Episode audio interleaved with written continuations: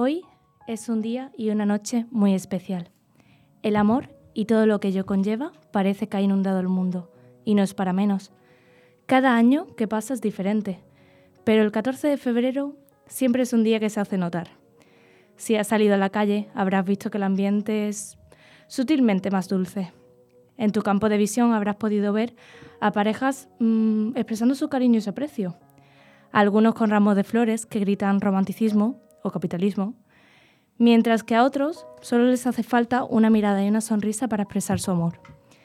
Si eres diabético, habrás necesitado tener a mano la insulina, porque es muy probable que hasta el café solo, que sueles pedir en tu bar de confianza, estuviera rebosando de azúcar. Se dice que en este día Cupido está más estresado de lo normal y no da basto con la cantidad de solteros que hay y que desean encontrar el amor. Así que no te agobies si aún estás soltero, porque puede que simplemente Cupido vaya con retraso en sus tareas.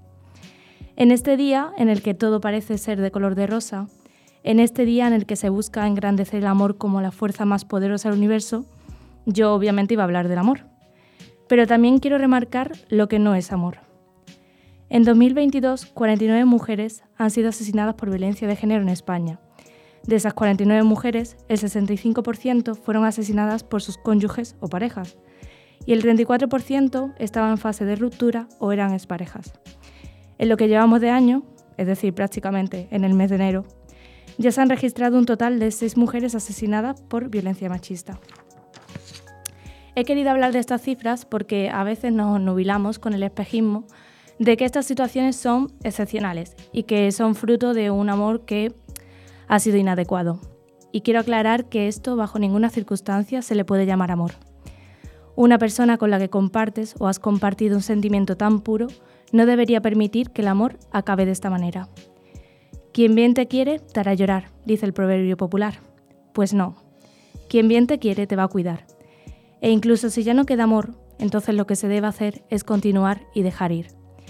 El amor en ningún caso es justificación de control, en ningún caso es justificación de posesión y en ningún caso es justificación de agresión. Y el desamor tampoco. Así que en este día, o ya noche, lo único que quiero pedir es que se mantenga ese verdadero amor puro, ese amor sano, ese amor que te hace sentir bien contigo mismo y con los demás.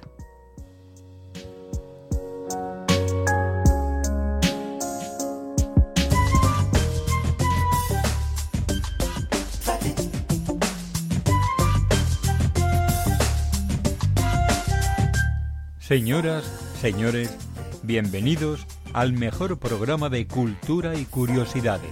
Bienvenidos a toda una amalgama. Presentado por Inma Fernández en Neo FM. Muy buenas noches, soy Inma Fernández y espero que estéis preparados para el programa de hoy de Toda una Amalgama porque tenemos un especial San Valentín. Junto a mí tengo un elenco de colaboradores maravillosos que voy a presentar en un momento. Pero antes que nada, y para hacer la noche más especial, hemos decidido que vamos a poder recibir llamadas durante el propio programa, por si alguien se anima. Podéis comentar cualquier tema, cualquier tema que tratemos, confesar vuestro amor a la persona que queráis, plantear algún problema amoroso y a lo mejor incluso lo solucionamos. En definitiva, lo que queráis. Esta noche somos vuestros consejeros, vuestra Celestina, vuestro Cupido, estamos para lo que sea. Para ello podéis llamarnos al número 652-439-891 y en cuanto podamos pues os daremos paso para escucharos.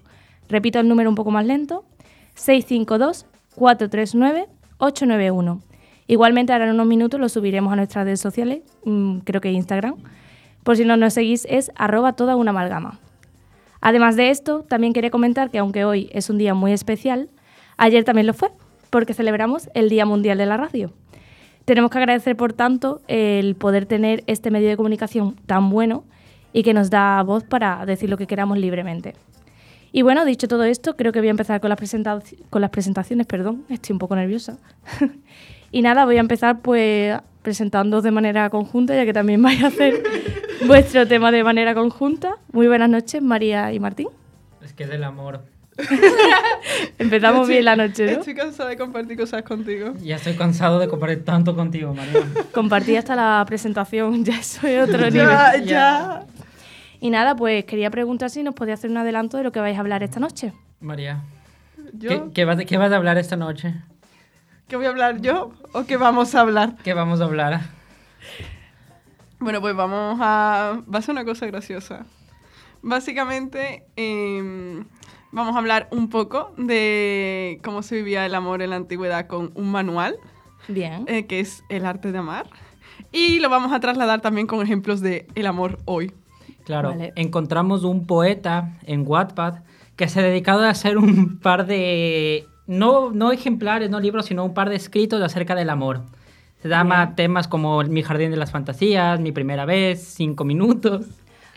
Y, y claro, entonces este poeta nos deja lecciones sobre el amor que vamos a compararlas con lo que María investigó en su momento.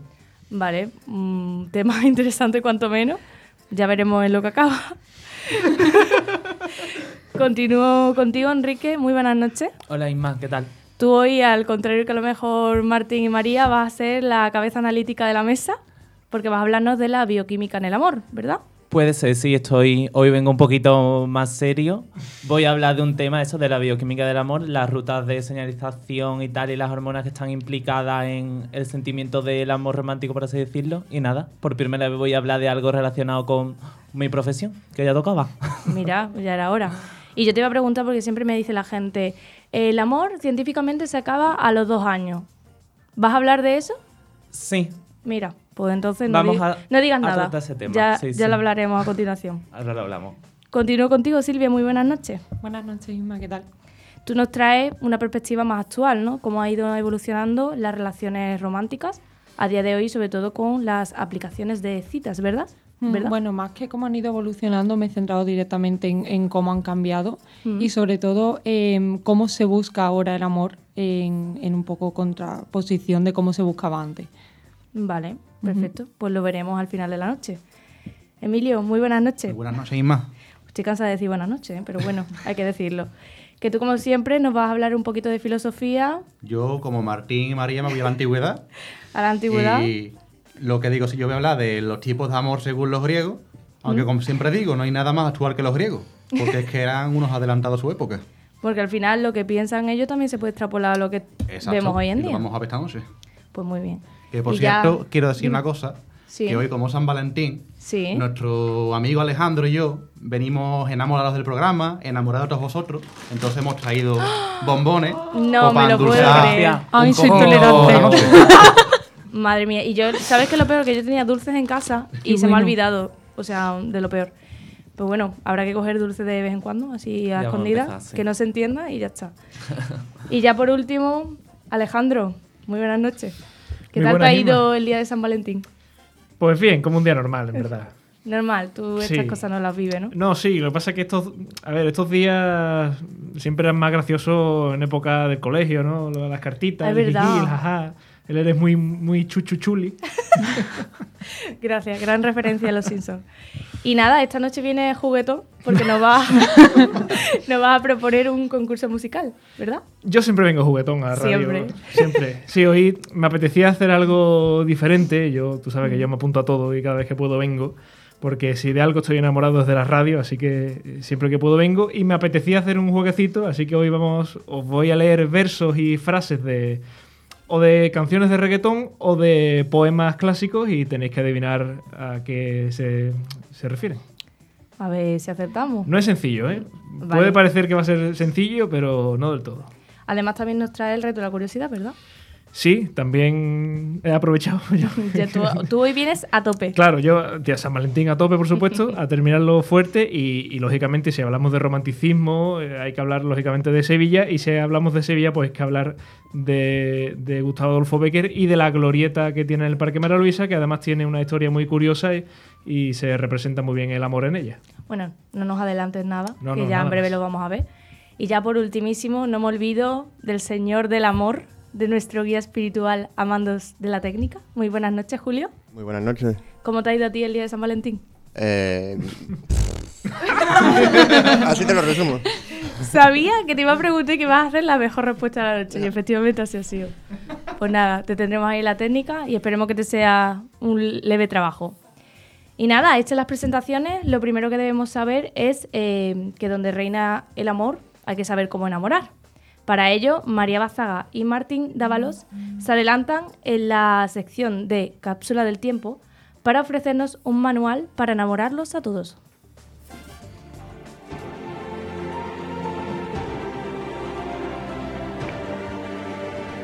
Uno de los grandes sueños de la humanidad a lo largo de toda la historia ha sido poder viajar de una época a otra. Un sueño que nos ha perseguido desde que el mundo tiene conciencia. Un sueño que podría hacerse realidad. Aquí y ahora comienza la cápsula del tiempo.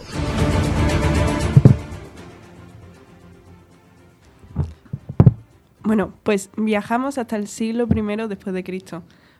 Mm, siglo I después de Cristo, año 2, o sea, muy, Muy, muy, atrás. cerquita, muy cerquita de Cristo. Eh, aquí, el poeta Ovidio escribe tres mm, libritos que componen lo que será el arte de amar. El arte de amar, o Ars Amandi, es un manual sobre cómo enamorar y cómo mantener el amor. Son los dos primeros libros para ellos. Y luego un tercer libro sobre cómo enamorar para las mujeres. En este caso, para hablar sobre cómo mantener el amor, cómo hacer pues eso, que cómo lo, lo vives y, que no nos abandonen y nos dejes de lado, está el segundo tomo en el que hay varios consejos, los cuales he recopilado y además mi compañero Martín ha recopilado eh, consejos no del siglo I, sino del siglo XXI. Claro, mi, mi poeta en cambio se llama Ruso, así es como es su arroba en el Wattpad. Entonces, claro, mientras María hablará de Ovidio, yo hablaré de un tal Me llamo Ruso, que es el que recopila todas sus nuevas poesías del amor. Entonces, bueno, eh, empezaremos con el primer consejo para mantener el amor. El primer consejo para mantener amor es que cuides tu intelecto. O sea, Importante. importante. En especial, hace un especial hincapié en la Ilíada y la Odisea. Y básicamente es que al final el, el cuerpo pues se acaba deteriorando y enamoran al final las mentes. Claro, aquí en cambio nuestro poeta busca una introspección diciendo, dime qué quieres hacer, mente estúpida, o más bien, qué quieres que haga. Sé que es un miedo que te frena, pero no sigas corriendo hacia adelante, evitando lo inevitable. La verdad es que hacer ver cómo eres en verdad, una persona incapaz de afrontar la realidad, que estás equivocada y piensas que son meros sentimientos cuando del amor se trata en realidad. Aunque te hagas la dura mente estúpida, sé cómo te sientes, esa sensación de no atreverte. Claramente cultiva su intelecto, pero a través de esta introspección. Claro, son maneras distintas de cultivar el intelecto. El segundo consejo que da es que es muy importante. La amante tiene que escuchar las palabras que ella desea.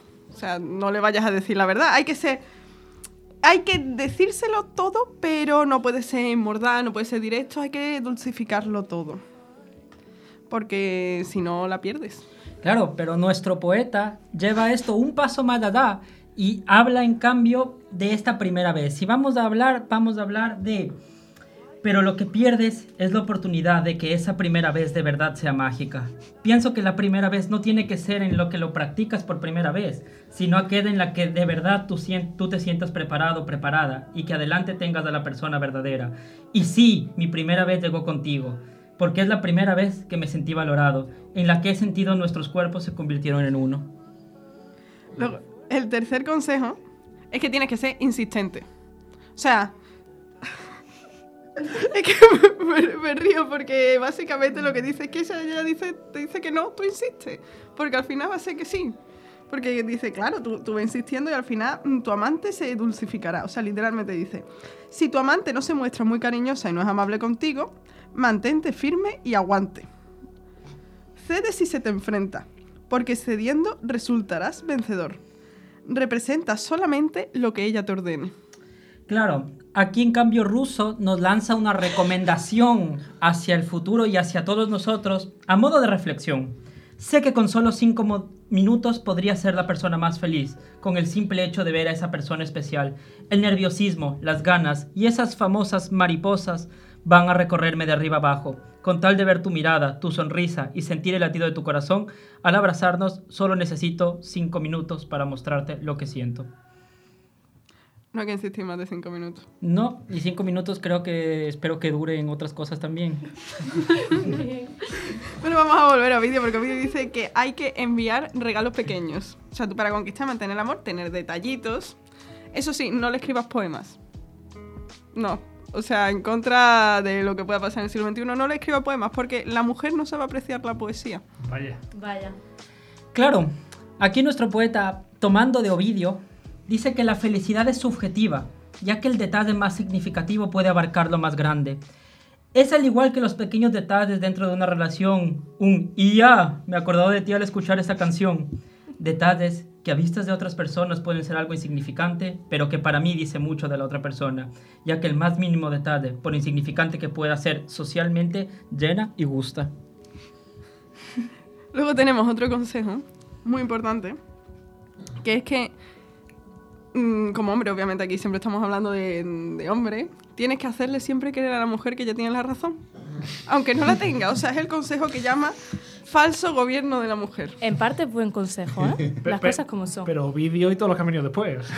Claro, por eso aquí en su jardín de las fantasías ve a la, mus- a la mujer amada y dice, fue entonces cuando con el paso del tiempo apareció una persona especial e inconscientemente caí en sus redes.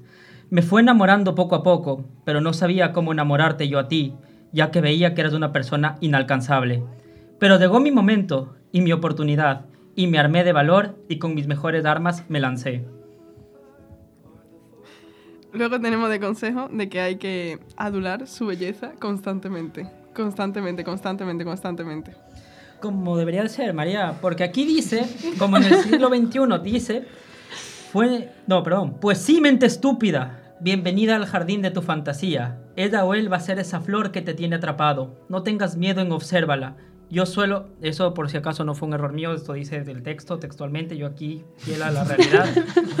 Yo suelo compararlo cuando somos pequeños, que vemos flores de colores llamativos y no podemos apartar la mirada.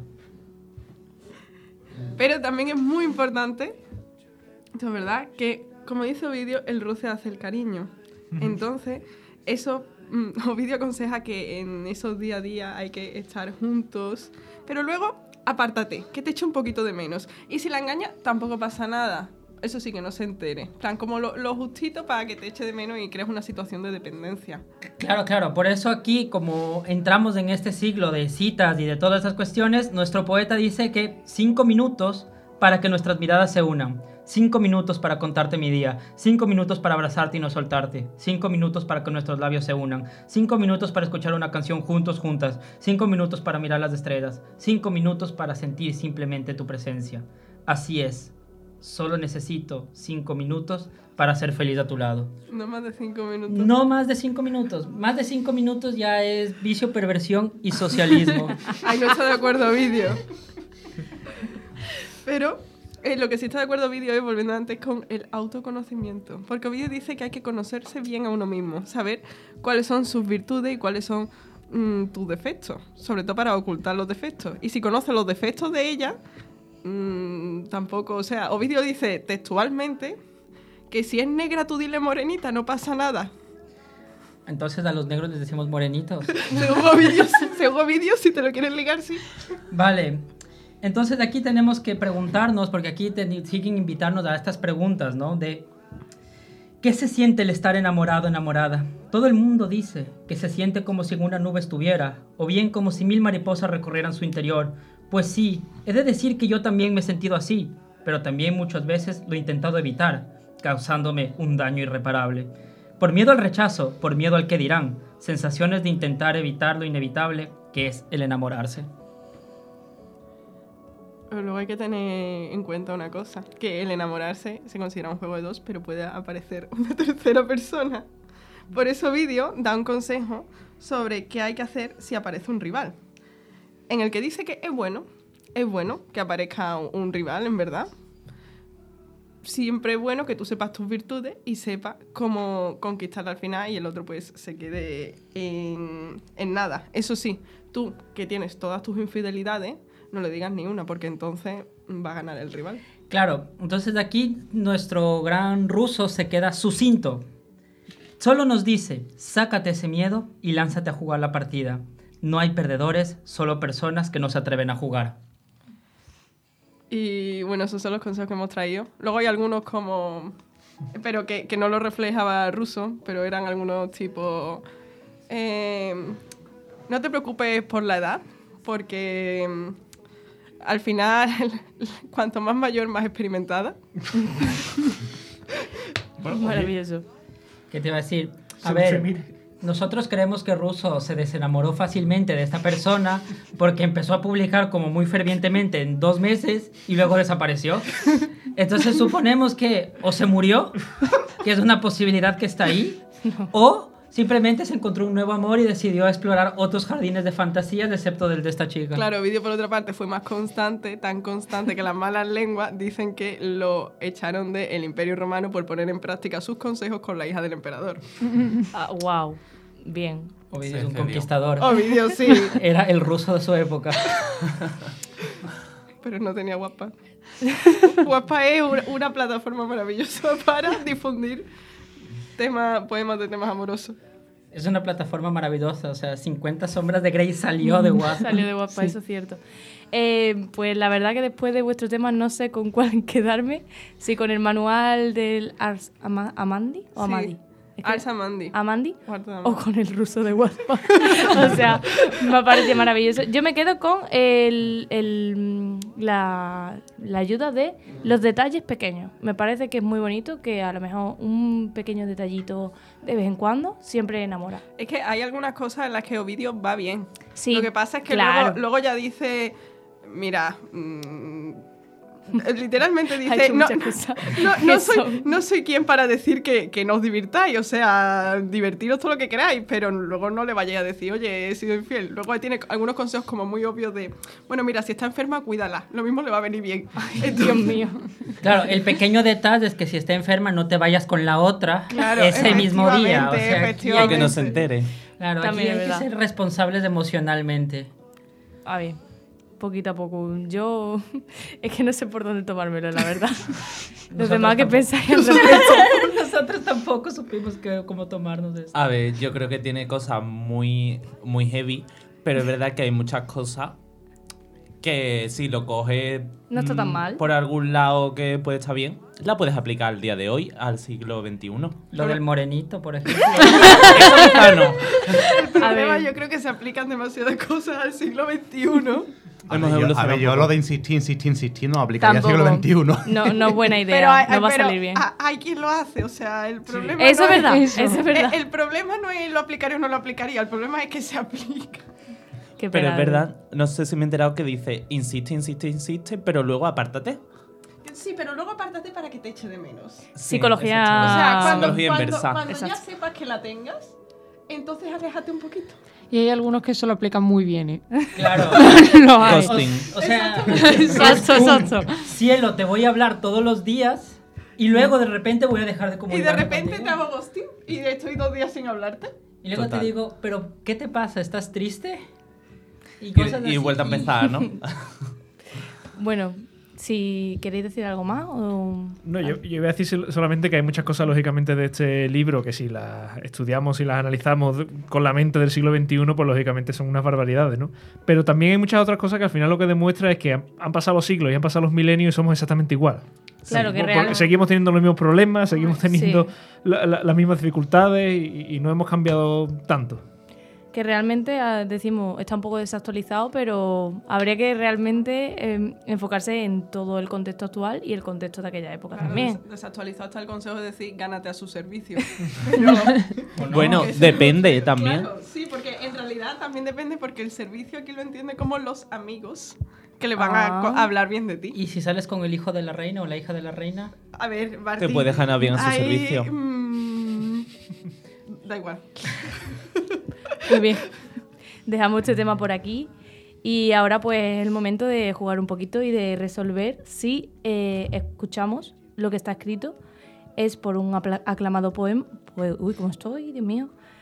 que si lo que está escrito es por un aclamado poeta o por un famoso reggaetonero, que esta frase es un poco rara. Mezcla de poesía y a la vez reggaetón. Parecía que no, pero sí. Así que nada.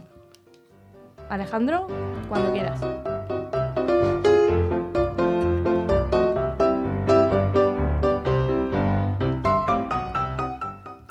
Pues nada, pues como tú bien has dicho, eh, hoy vengo juguetón y os propongo eh, un jueguecito. Yo os voy a leer, o sea, no hace falta que estéis escuchando el. el- el- eso, porque Vale, vale. Si os pongo la canción, lógicamente. prim- primero lo va a leer. Es una canción.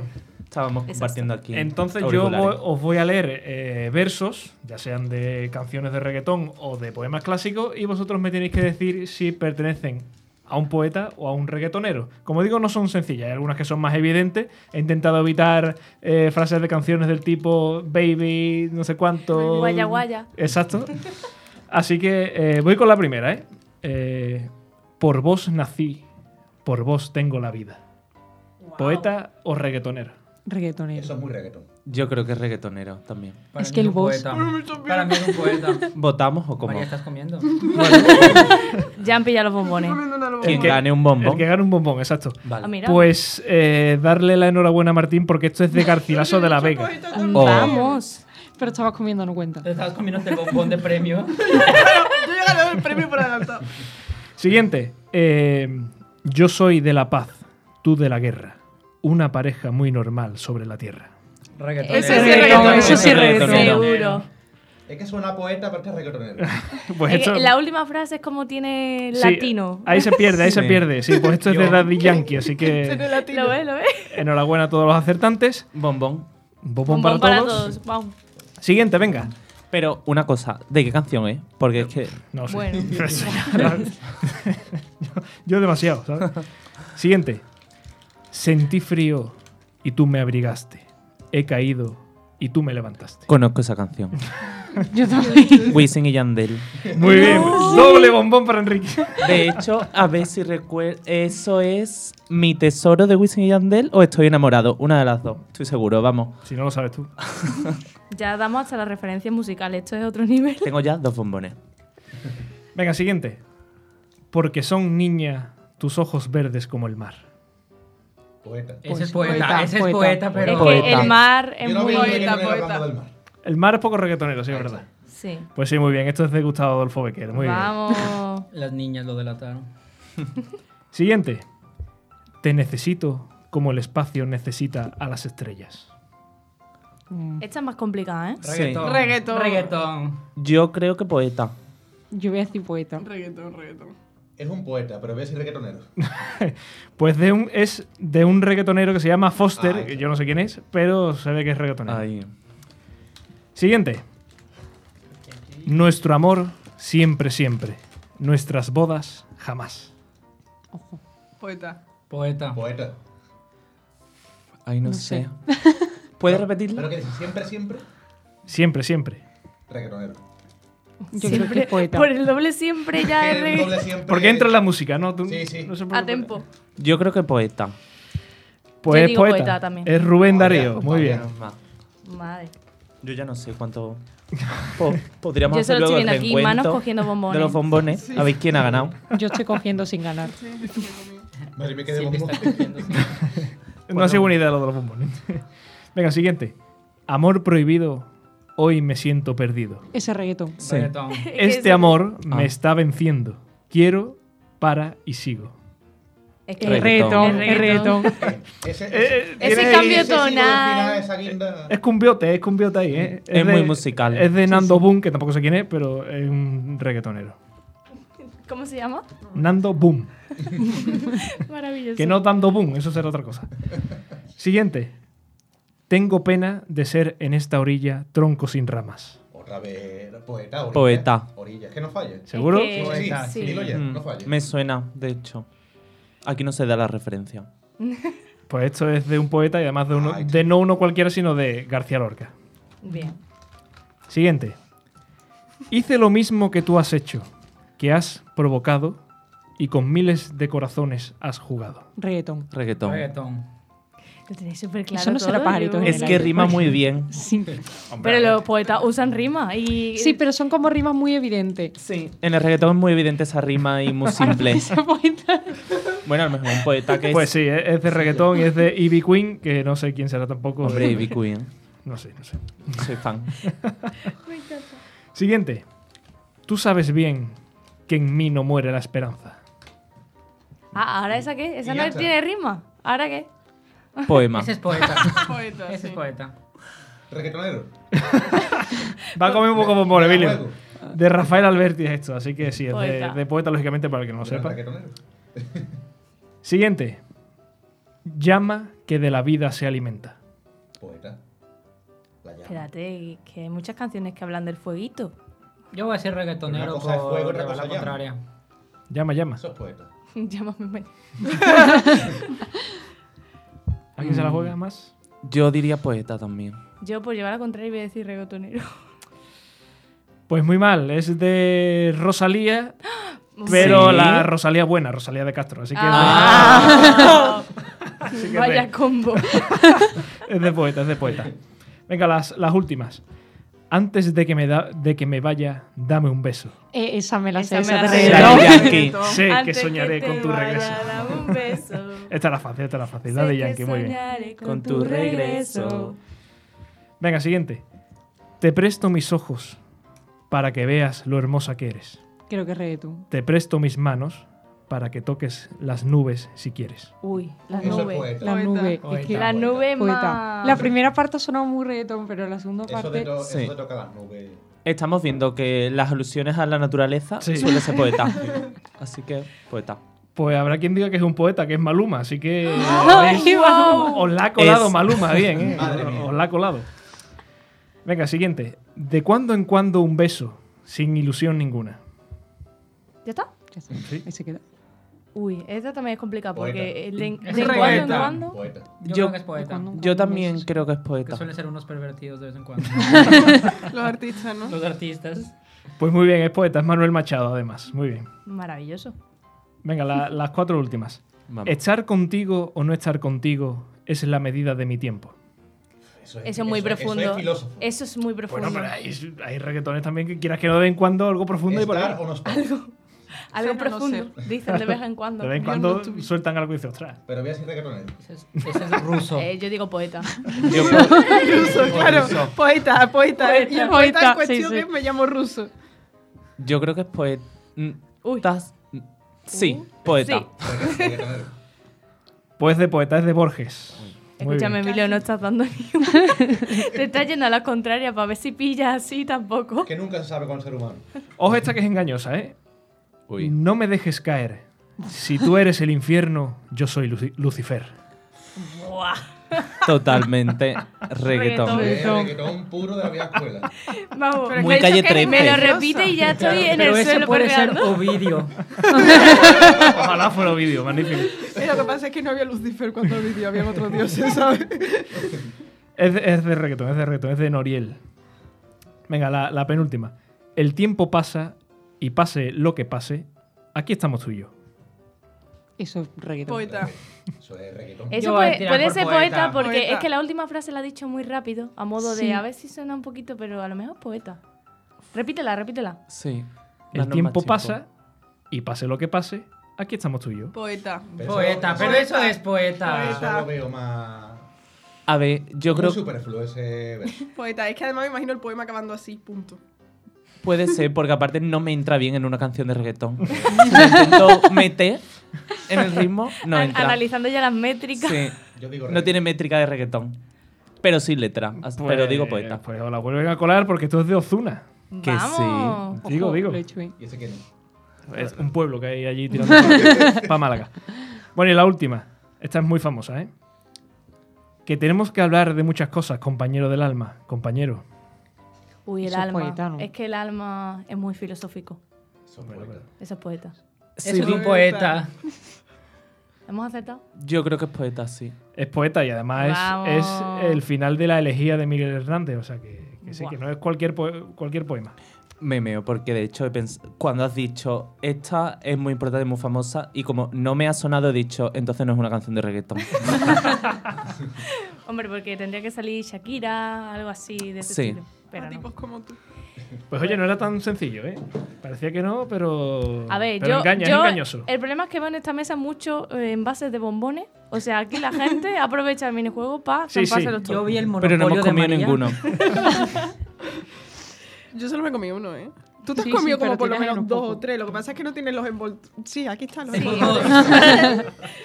Y nada, pues después de, de este minijuego, ¿qué sacamos en claro? Eh, ¿Unión entre poesía y reggaetón es posible?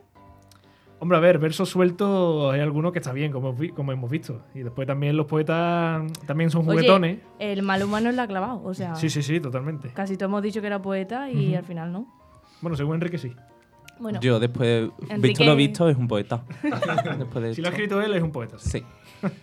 pues nada, tras estos momentazos Me de la comer un noche, bombón, lo aviso. tú te lo has ganado, cómetelo, disfrútalo. ¿Este de qué? Que lo pone aquí. Esta chatela. Nuestra chatela. Ay, Al, ¿Queda al final más? va a ser el programa de ponerse morado bombones, pero bueno. pues nada, tras este momentazo tan divertido, vamos a ponernos serios, vamos a adoptar una perspectiva científica y analítica para entrar en la sección del gato de Rodinger con Enrique Domínguez hablando sobre la bioquímica del amor.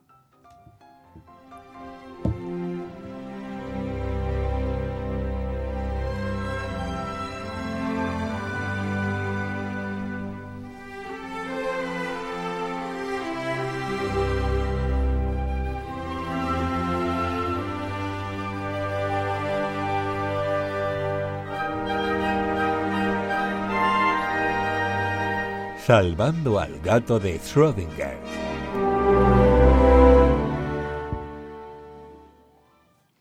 Bueno, hola de nuevo. Nos vamos a poner un, poquito más serios. Yo voy a intentar ser más serio, pero bueno. También quiero decir que no quiero enfocar el tema eh, en una cosa súper de divulgación científica aburrida, digámoslo No así. estamos para eso, este No estamos programa, para visto eso. los bombones que hay por aquí, es para disfrutarlo. Así que bueno, yo voy a intentar hacerlo dinámico y que participéis y demás.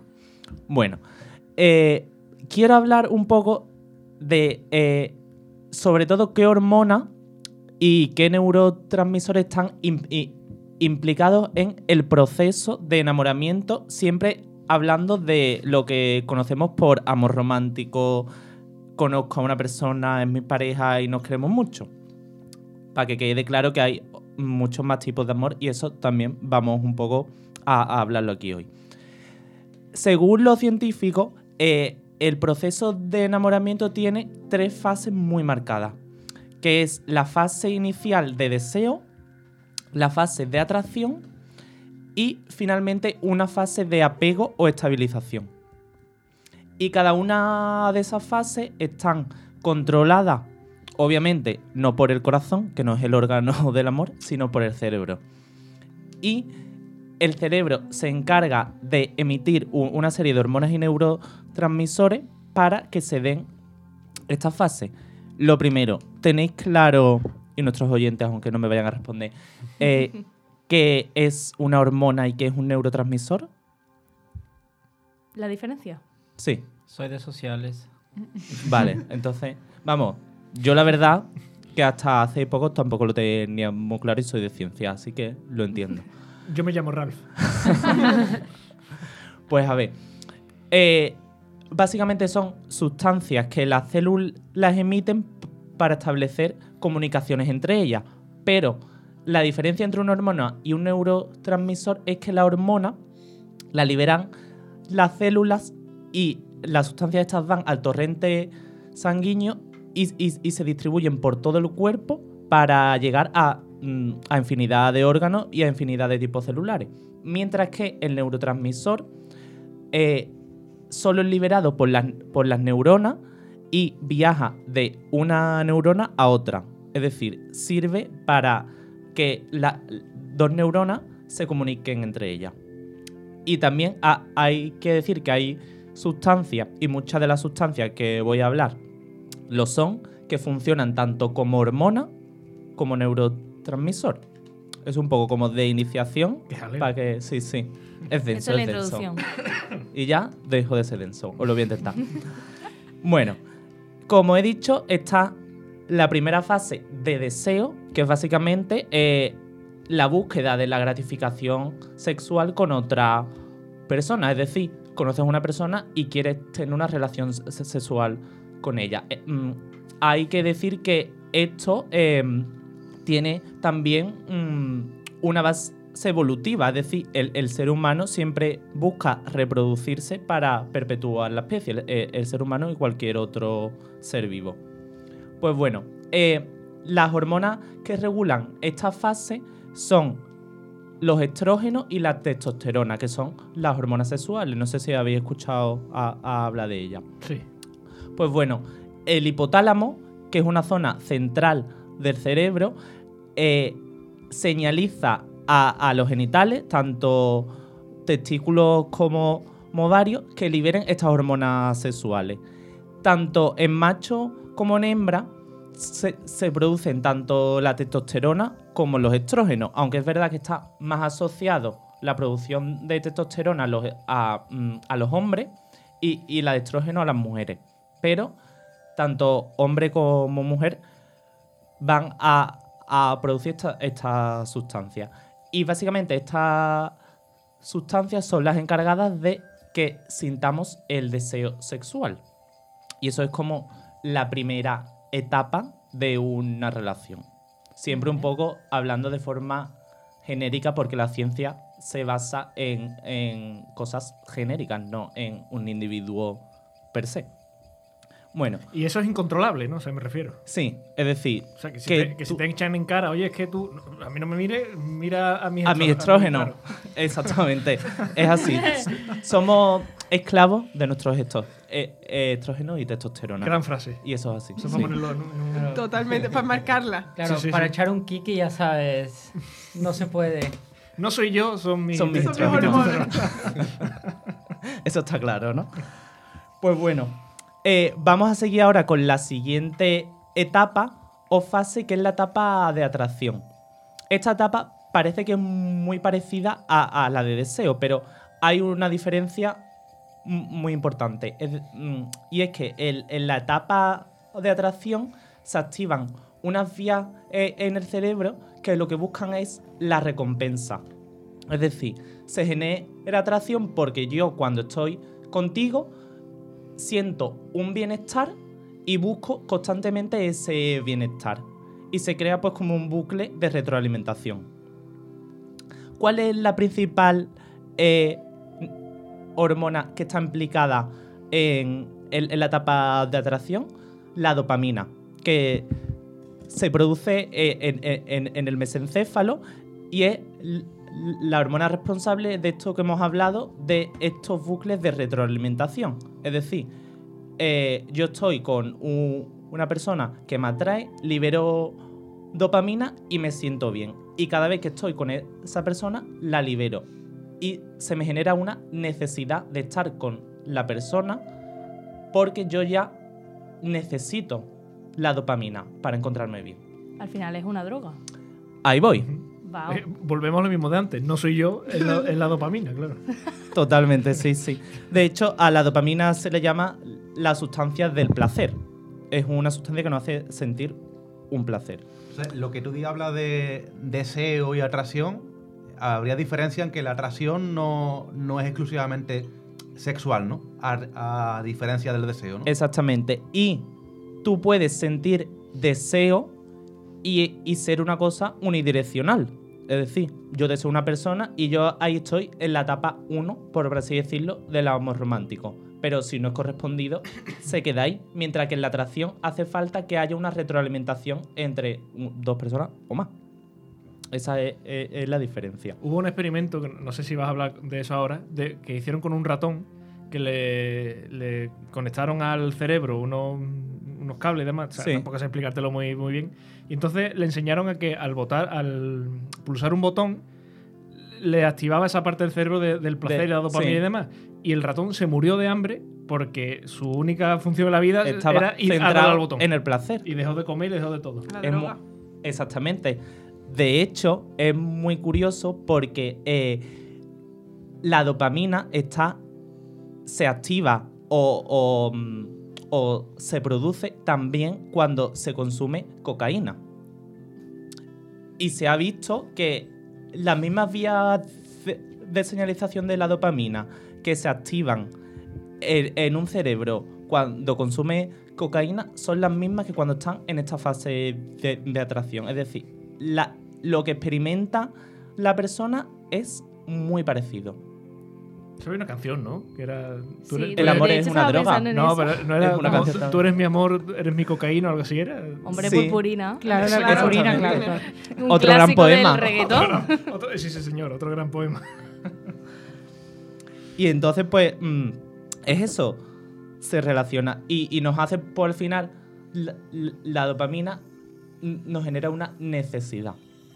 Bueno, también durante esta fase podemos hablar de mm, lo típico de cuando estás con un- una persona al principio que está más nervioso, duermes menos, tienes menos hambre. Y es que eh, en la glándula suprarrenal del cerebro también se produce la liberación de la hormona noradrenalina. Esta hormona eh, genera eh, en el cuerpo un estado de nerviosismo. Es muy similar a la adrenalina, que ya sabemos que cuando tú tienes adrenalina en el cuerpo estás nervioso. Pues lo que experimentas es bastante parecido. De hecho, eh, mm, el, el- el- el efecto a nivel fisiológico que te genera la noradrenalina es que te sudan más las manos, tiene un, mm, las, palpita- las palpitaciones del corazón cada vez se te van acelerando más. Además, a nivel emocional puedes empezar a, a sufrir insomnio, pérdida de- del apetito, lo que hemos dicho, nerviosismo. Un desastre total. Sí, un desastre. Un poco eh, mal de amores y, y sufrir por amor. Pero bueno, hasta cierto punto, porque cuando estás bien en estos inicios con una persona, experimentas un poco eso dosificado. Y eso es gracias a la noradrenalina. Y también la última hor- hormona implicada en esta fase es la serotonina, que también se habla como que es la hormona de la felicidad. Y de hecho, las personas con depresión tienen niveles bajos de serotonina. Pero aquí hay como un- una especie de mm, dicotomía o, situación extraña que la serotonina también se reduce en esta etapa del amor romántico. A niveles no tan bajos y por eso no se experimenta ese estado de depresión. Pero es muy curioso porque se reduce a, un- a unos niveles similares a, los que tienen las personas con trastorno obsesivo compulsivo. Es decir, esa cierta obsesión y continuo pensamiento en la persona que va mm, con la que estás empezando a conocer se puede asociar a que estás experimentando todo siempre en cierta medida y no llevado a un extremo un poco una obsesión y un poco un trastorno obsesivo pero El, el término científico es enchochamiento. enchochamiento total Y todo esto por la serotonina, por Sí. tenerla baja. sí Maravilloso. Y eh, ahora vamos a hablar lo que tú me has preguntado al principio, lo de esos de, de los dos años. Yo lo que siempre he escuchado ha sido, como siempre, que el, el enamoramiento se pierde de los dos a los tres años. No sé, vosotros, a mí siempre me han hablado de la crisis de los tres años. Nunca he llegado a tres años, entonces no he experimentado esa crisis. Pero no sé qué opiniones tenéis. Las discusiones más gordas siempre se dan a los tres años y se dice que si la superas duras toda la vida, o por lo menos hasta los siete, que es la segunda Que crisis. la segunda crisis, ¿verdad? Pero si no, pues, pues nada, pues se acaba y ya está. Yo lo que te he dicho, que esa cita de científicamente vamos a durar dos años, yo creo que a la gente también la pone nerviosa. Porque Puede tengo un momento clave en el que puede ir bien o puede ir muy mal. Entonces también es un momento de tensión. Sí. Pero qué tensión ese segundo año, que son 365 días en los que puede Pues haber una hay, hay mucha gente que empieza, empieza a contar y poco a poco, cuando va llegando el aniversario de dos años, dos años, ahí empiezan todos los problemas. Pero al final te lo estás provocando tú solo. Claro. Sí. Pues por bueno, también un poco con la biología, y lo voy a explicar ahora, pero sí. Las es verdad que yo y creo que es psicológico en, en algunos casos. Pero sí que es verdad que está, se ha estudiado que, es decir, como, con, como las drogas, igual cuando tú te acostumbras a u- una dosis de droga, necesitas más, ¿no? Sí. Pues con mm, las hormonas pasa un poco igual. Tú estás pues, con tu pareja, tal, un año, dos, tres. Ya llega un punto que, tus ni- que tus niveles de, de serotonina y, y noradrenalina han llegado a un punto en el que a ti, que tu cerebro libere más dopamina, no te genera nada. Y entonces tus, eh, mm, tus células están acostumbradas a esa dosis Mm. y entonces dejas de experimentar lo que experimentabas antes, esa obsesión, ese nerviosismo. Lo que se dice un poco en las parejas, no tienen po- por qué romperse obviamente, pero eso de que eh, ya estamos como estabilizados. Que la cosa Ya es cambia. un día a día, ya la cosa... mm, Ya las mariposillas como que se han ido. Ya es cariño, ¿no? Claro. Ya- ya es aprecio. Se ha apagado la llama, ¿no? Exactamente. Se ha perdido la magia. Ay, para eso entró un vídeo de que hay que ser infiel para que haya Claro, efectivamente. Para mantener la llama viva, ¿no? Claro, Pa- Para eso aléjate un poquito. Y... claro, como esto de... Para eso del tema de la adicción, precisamente. Puede ser, sí, sí. O el nerviosismo Creo- de la adrenalina, de decir... Claro, te Que me pillan. Que me pillan. un poco de síndrome de abstinencia y ahí ya te vuelvo con la. Ovidio un adelantado a su época. Totalmente. Total. El primer científico. Seguro. Pues bueno, mm, esto ci- científicamente tiene una base, que es básicamente la, la saturación del cuerpo de la pro- a- frente a la producción de dopamina. Y aquí se genera de nuevo como eh, dos vías o dos canales. Es decir, o seguimos o rompemos. ¿Qué pasa? Pues depende un poco de nosotros en, en cierta medida. Es decir, si esa relación básicamente se ha basado en el placer, no digo solo sexual, es decir, en disfrutar o centrarse en ese estado de embriagadez sin generar vínculos sólidos, esa relación por su propio peso va a caer. Porque cuando ya esa persona no te genera nada, ni, ni nerviosismo, ni nada, pierdes el interés y si no hay algo detrás que, que- lo respalde, esto no es solo biología, esto es también un poco sociología, Sí, sí. que todos sabemos que pasa así. Pero si por otro lado esa relación se cultiva y se generan unos vínculos tanto intelectuales como culturales como de intereses en común, esa relación se puede estabilizar y pasar a la siguiente fase, que es la fase de apego estabilización. Que aunque nos hemos ido aquí un poco por una parte más sociológica, también tiene una base biológica, como todo, básicamente, porque somos seres vivos. Podemos decir que lo primero es un poco más adolescente, ¿no? Por así decirlo. Sí, Lo primero es más la, la- la fugacidad de, y del dejarse llevar un poco por nuestra bioquímica, Claro. al fin y al cabo. Y lo otro ya es, es más adulto, pero apar- aún así está, está dirigido por, por nuestras hormonas otra vez. ¿Qué pasa? Que eh, durante esta etapa que hemos hablado de, de estabilización, perdón, de, atracción, se pueden generar unos vínculos a través de, del tocarse, de besarse, de tener sexo, de establecer mm, confidencias, de vivir momentos juntos que hace que se libere la oxitocina en la hipófisis, que es otra parte del cerebro. Se libera eh, en consecuencia de todo lo que hemos hablado, de generar, de generar vínculos.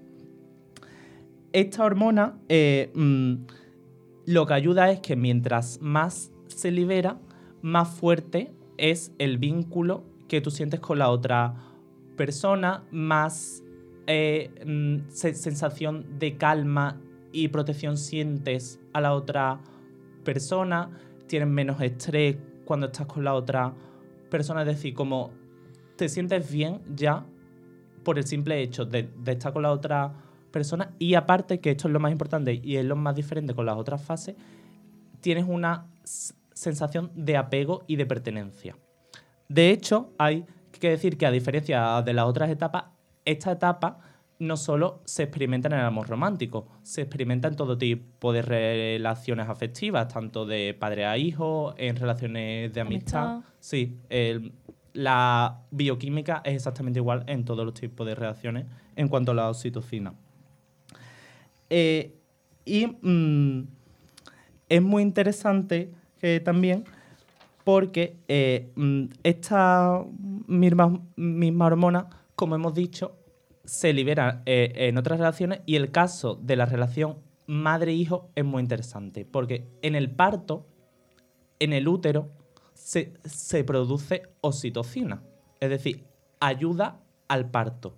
Aparte, el- eh, eh, eh, la lactancia, la madre produce oxitocina. Todo esto ayuda a, que la madre genere ese sentimiento de apego y de pertenencia exclusivo a su descendencia. Y esto es bastante lógico evolutivamente porque hace que la madre sienta que debe de cuidar a sus crías para que la especie siga evolucionando y las crías pues vayan a prosperar.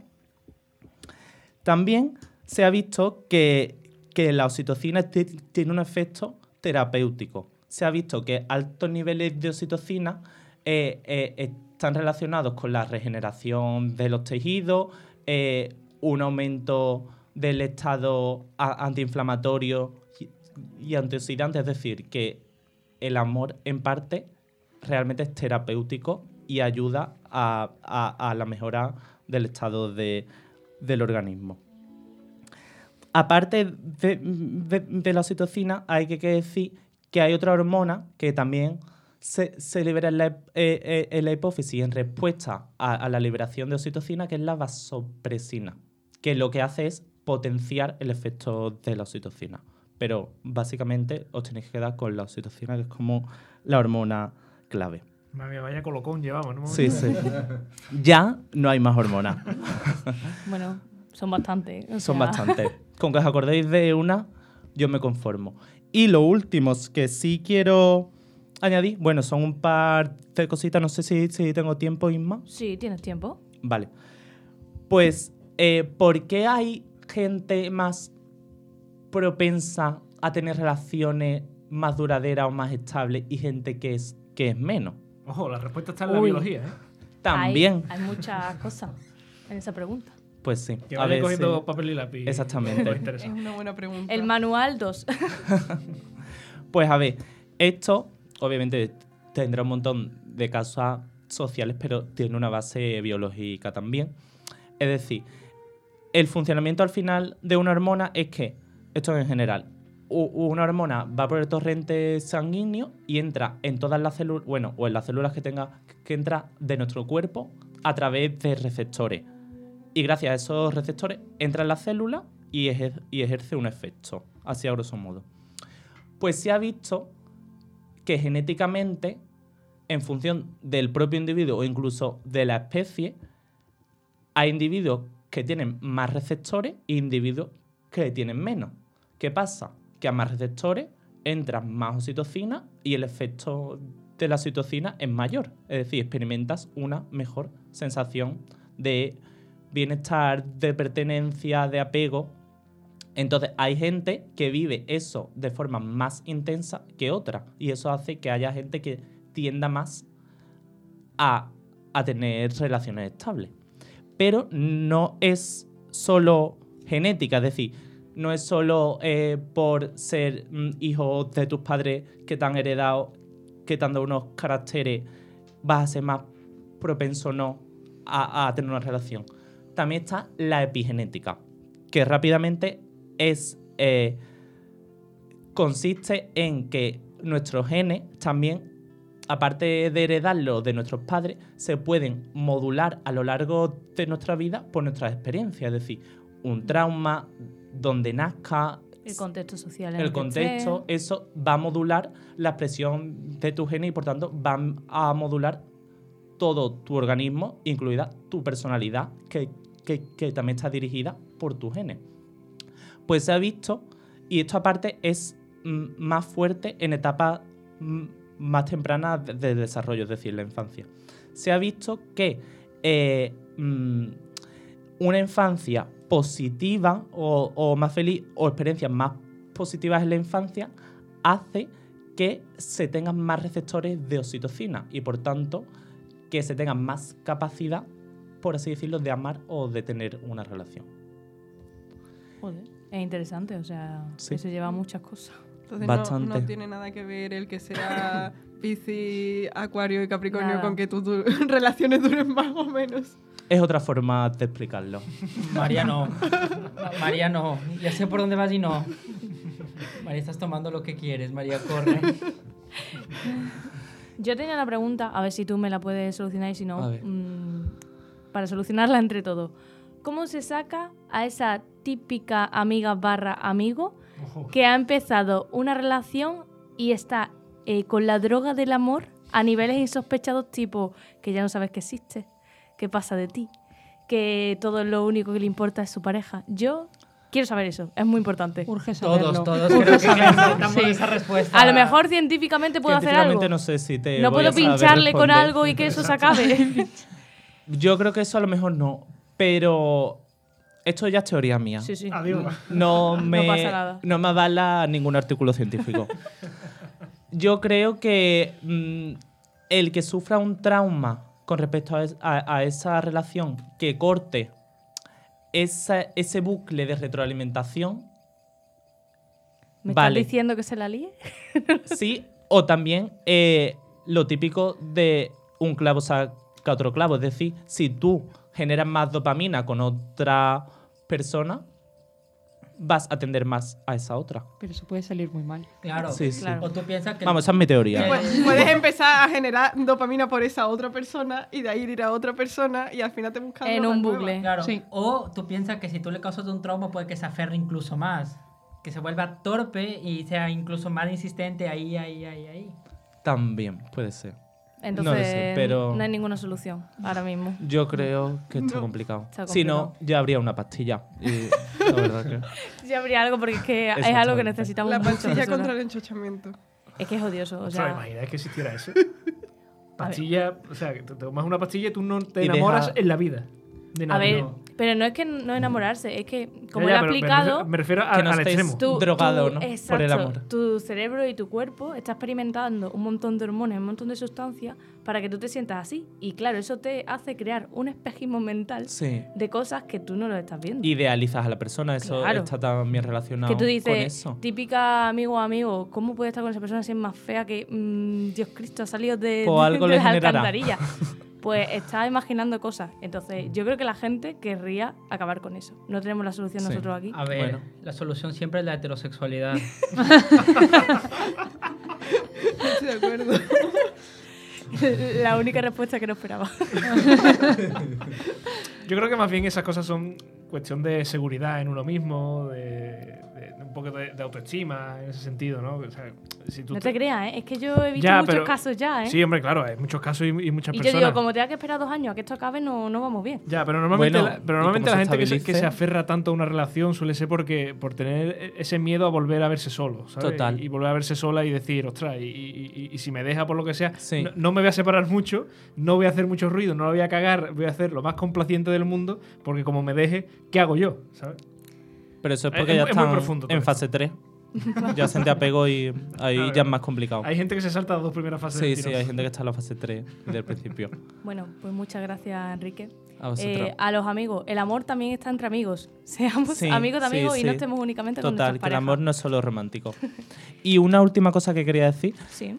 Eh, con todo esto yo no quiero desmitificar el amor y quitarle importancia al amor. Es decir, yo creo que al final el amor es un sentimiento que vamos a experimentar que se basa en toda esta biología que hemos hablado, pero lo que tenemos que hacer, y, y es lo que hago yo, olvidarte de, de todo eso y, y vivirlo sin pensar, "Mm, estoy liberando citocina, estoy liberando dopamina. No.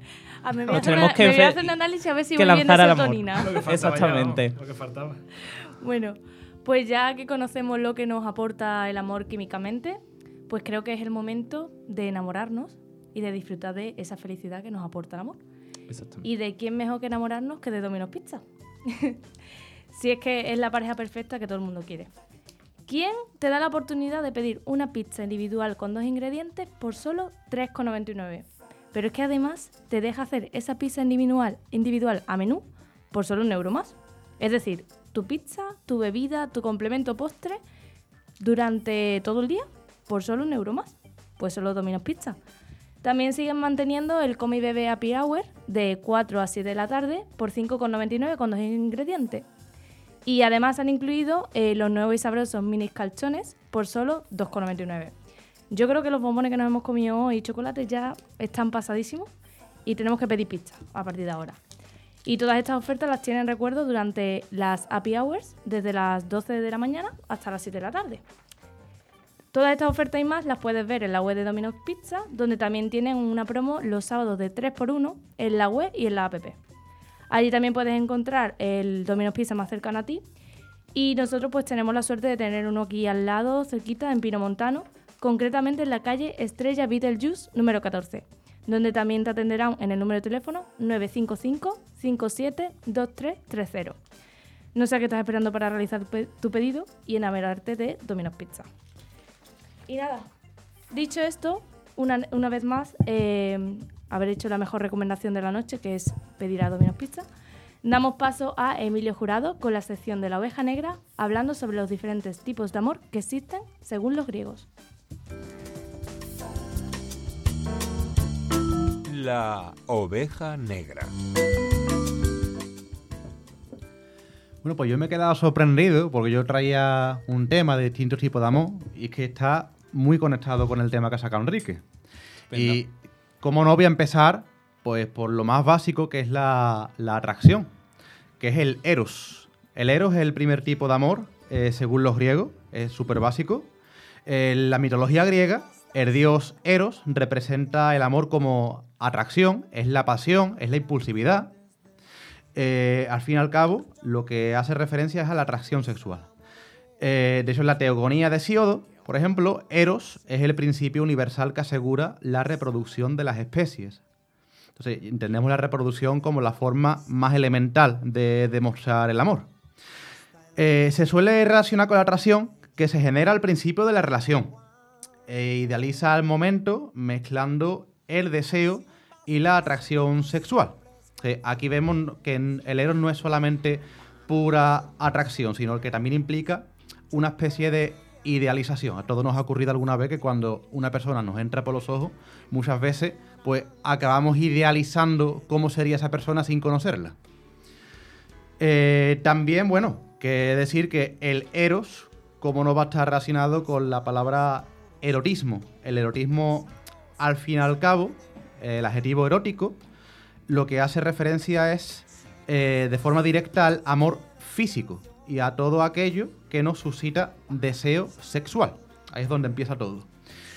Pero bueno, más allá de esto, de, lo erótico, por así decirlo, mm, la palabra eros, pues bueno, no siempre tiene por qué significar esto. De hecho, eh, seguimos con los griegos, el filósofo Platón, en su obra El banquete, para nada hace referencia al eros como una simple atracción sexual o un deseo, aunque también tenga que ver. Él se refiere al eros como un mediador entre los dioses y los hombres. Y habla sobre la naturaleza del eros, dándole un significado como si el amor eh, estuviese recorriendo una escalera en la que va subiendo escalones hasta llegar al último, que sería pues la idea suprema de lo que es el, lo que es el amor hay que, hacer mención, ¿vale? Que para Platón, en su teoría filosófica, pues existen dos mundos. El mundo en el que nosotros vivimos, el mundo físico, sería el mundo sensible, que él piensa que, que es falso, y que el mundo verdadero sería el mundo de las ideas. Pues hacia ese mundo de las ideas es donde el amor debe dirigirse para alcanzar pues su máximo nivel. Eh, hay muchos pasos en este subir escalera, pero bueno, un primer paso sería eh, puramente físico, los sentidos en sí. Ya como hemos dicho antes, el, amor entra por los ojos muchas veces. Un segundo paso pues sería, una vez que nosotros mm, ya nos ha entrado una persona por los ojos, pues lo que hacemos es buscar esa belleza en múltiples cuerpos, así lo, lo, diría él, como buscando esa idea de lo que es el amor. Y un tercer paso, por ejemplo, pues sería pasar del cuerpo físico a la belleza del alma, lo que es el interior. Es decir, aprender a amar el interior a pesar de cómo sea el aspecto físico. Y un largo etcétera hasta llegar al último escalón. Eh, para este filósofo, pues Eros es el amor o el deseo que mueve a ese mundo de las ideas, ese mundo supremo. Y el amor es un mediador entre ese mundo de las ideas y lo humano. Por eso lo que hemos dicho antes, de que es un mediador entre los dioses y los humanos. Entonces, ya hablando de Platón, nos viene a la cabeza la palabra amor platónico. ¿Qué, hemos entendi- qué entendéis vosotros por amor platónico? Yo creo que es muy, muy Yo lógico, lo reconozco como el amor inalcanzable. inalcanzable. El crash. el crash de toda la vida. Es verdad que en relación con ese mundo de las ideas del que habla Platón, pues bueno, es- puede tener relación eso de inalcanzable, pero no tiene tampoco mucho que ver. No suele pasar, por ejemplo, pues suele ocurrir con personas famosas, ¿no? Eh, Sí. Un crash, lo que tú has dicho. Ese, ese famoso, pues mi amor platónico. ¿Por qué? Yo que Porque creo que también va muy, muy unido, si me equivoco me corrige, a la admiración por esa persona. Sí, también. Porque, mira... Claro, a lo- a los famosos o a gente así muy conocida, Mm. realmente no lo ves como una persona que tú digas va a ser mi pareja. Lo ves como quiero llegar a ser como él. No sé, es mi impresión. Sí, más o Sí. menos, sí, puede Yo tener relación. también. Y pues esto, el amor platónico no se refiere a simplemente a tener un amor inalcanzable, sino a amar en un sentido eterno, perfecto. Es decir, es una, es una forma de amar i- ideal. Es el querer alcanzar esa, forma de amar. Me iba a decir que, que a mí me gusta definir esto como. A ver, los seres humanos estamos acostumbrados a que algo que nos atrae, queremos llegar a ello, ¿no? O sea, un poco como los mosquitos que quieren ir a la luz, ¿no? Todo lo que nos atrae queremos llegar. Y a mí me gusta definir el, el amor platónico como que querer vivir y, y convivir en esa sensación de no querer ir más allá en ese, en ese sentido. No, no sé si estoy muy filosófico con esto, Emilio. El, A el ver, decir, es- un tema de filosofía, puedes estar. Claro, el decir, me atrae o me gusta esa persona y quiero que se quede ahí, platónico. No, no, no quiero seguir avanzando porque me gusta verlo desde aquí, desde este sitio. O sea, no vaya a ser que llegue un poco más y se me desideal- desidealice. Claro, va así, que muchas, que muchas veces cuando topamos con la realidad, pues podemos desilu- desilusionarnos y nos quedamos con esa idea. Claro, sí, sí, también tiene, puede tener que ver perfectamente con eso. Después, Inma ha dicho una cosa muy acertada, que el amor también está entre los amigos. Porque cuando hablamos de amor, pues nos solemos referir al amor romántico, pero no hay que olvidar a los amigos, eso está muy mal. Jamás. Entonces, ¿qué palabra griega creéis vosotros que hace referencia Palabra griega. a los amigos? Pero es, Sí, como- sí, es o- común, por aquí. No, pero si os digo filia, Ah, claro. Bueno, pero yo lo asocio a otra cosa. claro, esa, esa es la gracia. Vale. Estamos muy acostumbrados a si tengo una filia, tal, que la palabra filia en Muy sí... acostumbrado. No, pero la palabra fil- fil- filia en sí no tiene por qué significar nada negativo. Eh, la filia, ¿vale? Es el amor entre amigos y concretamente lo que siempre busca es el bien de la otra persona. Se basa en la, como ha dicho antes Alejandro la palabra, en la admiración y también en la protección. La palabra filia en el griego antiguo pues significa amor o amistad, aquí se usan como sinónimo, eh, pero este sufijo se refiere al amor por cosas concretas. Es decir, la filia eh, en sentido más actual, pues se refiere a una simpatía hacia algo en concreto. Que puede ir desde hobbies, hábitos que nos gustan y demás, hasta pues algún comportamiento pues que se salga un poco más de la norma, que sea un poco más tóxico, que ya nos llevaría a lo A que sí tema. son las parafilias, por así decirlo. Que estamos muy acostumbrados, si tengo una filia, cuando es algo raro, No, y pero realmente son pa- parafilias. Actualmente está muy normalizado, por ejemplo, decir, soy muy cinéfilo. Sí, Y entra la palabra filia. Sí, sí. Claro, pero siempre está esa pregunta, ¿tienes alguna filia? Y lo solemos relacionar con Claro. algo o sexual. Porque somos muy morbosos, porque nos gusta lo que nos gusta. Eh, filia, ¿vale? También se ha entendido como intención de promover el bien común cooperando con otros. Aristóteles, en su obra Ética Nicómaco, hace ref- ¿Perdón? De. Ética, ética a Nicómaco. O ética nicomaquea. ¿Cómo lo dices tan rápido? Cu- cuatro años en filosofía con la misma obra. Esa, esa es la filia de Emilio. Ahí está. Él se refiere pues, aquí a la filia como los amigos de toda la vida, los ciudadanos, los compañeros de negocios o viajes, miembros de una organización, etc. y él indicó que en la amistad es preciso que tengan los unos para con los otros sentimientos de benevolencia, que se deseen el bien entre ellos. Así, con este tipo de amor basado en la amistad, pasamos ya directamente lo que sería un, un círculo más cerrado entre amigos y demás, pues pasaríamos ya a temas como la solidaridad, la fraternidad y la lealtad. Se pasa entonces de, eh, de un amor entre personas concretas en un círculo concreto a un amor por el ser humano en general. Hasta ese punto llegaría lo que es la filia. Después tenemos un tercer tipo de amor, que sería el ágape, que es el amor inco- incondicional, que mira por el bienestar de la otra persona, aceptándola a pesar de sus imperfecciones. Por lo tanto, es un tipo de amor totalmente desinteresado, no espera nada a cambio y se aleja de todo lo que es superficial. Aquí el, físico pues no importaría. Emilio, sería un poco a lo mejor como lo más familiar, ¿no? ¿El qué, perdón? Que el, el agap- agape Ágape, sí. sería a lo mejor un poco el amor más familiar, ¿no? Entiendo. Mm, No sé si se refiere a el eso. cuarto que voy a nombrar es más familiar en Vale. sentido. ¿Vale? Pero familiar, ¿en qué sentido lo quería decir? ¿De familia simplemente en el padre, madre? No, en ese no. sí, pues supongo, yo creo el de madre e hijo, que es más desinteresado. Por lo de Es- ese es más el desinteresado. pero vale, bueno. vale. Es que al fin y al cabo, como vamos a ver con todos los tipos de amor, es que todos están conectados de alguna manera. Claro. ¿vale? El agape en sentido bíblico es el amor consagrado a los demás, el invitar a comer a la mesa para conectar con los demás miembros. Aquí ponemos de caso pues la última cena con los dos apóstoles, ¿no? Es dar aquello que se tiene, como en este caso pues la- Unos bombones. ¿Qué? Unos bombones. Uy, También. el cuerpo y la sangre de Cristo, ¿no? Si hablamos de lo que es la Biblia. y por lo que supone una entrega absoluta. Aquí hablamos pues del sacrificio de Jesús, ¿no? Al dar su vida pues por la humanidad. Se diferencia del eros en que no consiste en atracción o deseo y se diferencia de la filia en que no es un tipo de relación en la que se necesite reciprocidad. El ágape no es interesado ni exige reciprocidad. No espera nada a cambio, lo único que, que busca es el compartir recomendando incluso amar a aquellos que nunca podrían corresponderte con un sentimiento semejante, aunque sepamos que esto es bastante complicado. Eh, esta idea de amar al otro como a sí mismo la podríamos relacionar pues con la fórmula del imperativo categórico de Kant, que al fin y al cabo pues es la frase de obra de tal modo que trates a la humanidad siempre como fin y nunca como medio. De- después el cuarto tipo de amor, que es el que ya habría nombrado Enrique, es el Storge se dice. Este reconozco que no sé cómo se pronuncia este. Es S-T-O-R-G, Storge.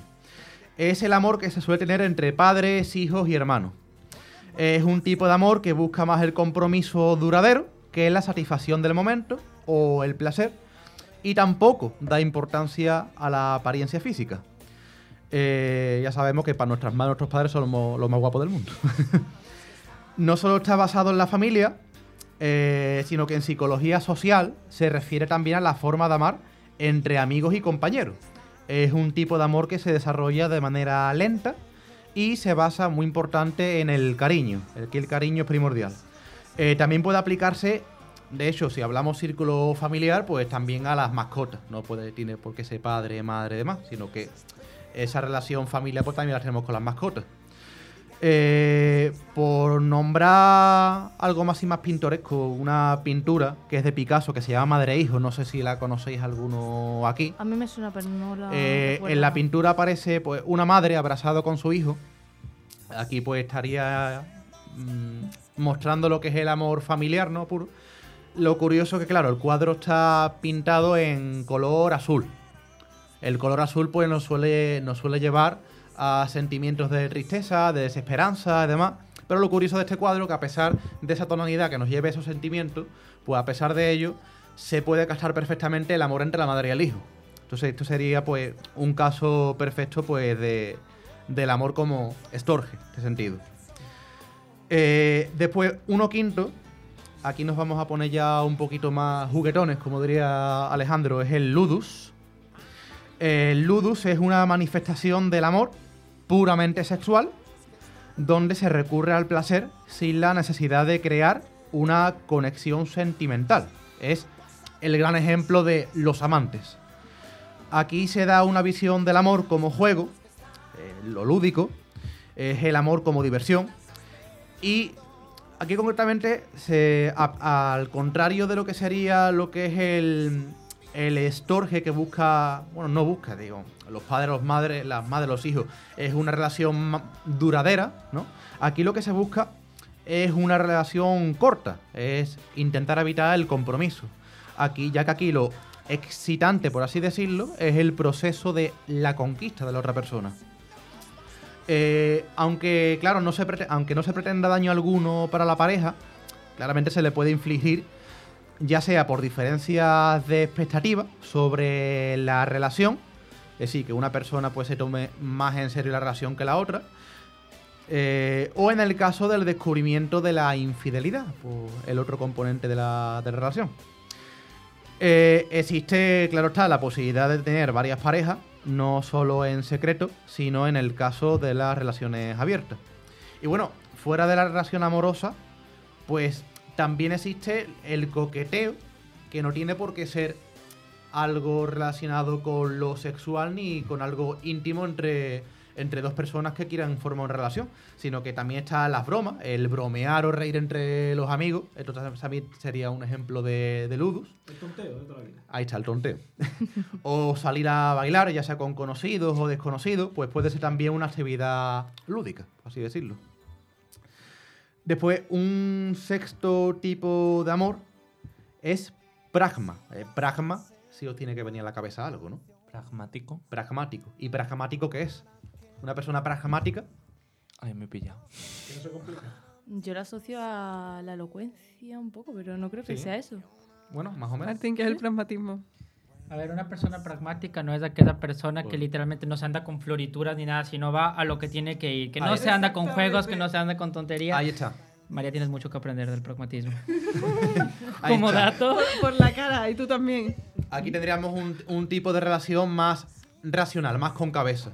Y aquí adelanto ya que el pragma, el amor manifestado como pragma, se considera el amor verdadero como de pareja. Es a la hora de nosotros pensar una relación de pareja, ya lo, consigamos de mejor o peor manera, pues el tipo de relación que todo el mundo querría, en ese sentido.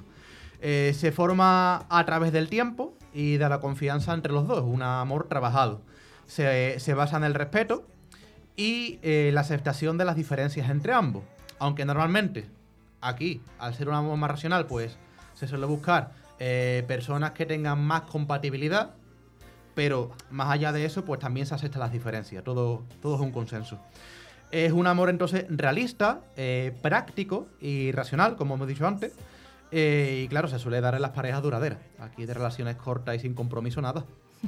Eh, la atracción sexual aquí no es que desaparezca. La- al fin y al cabo es algo vital en las relaciones.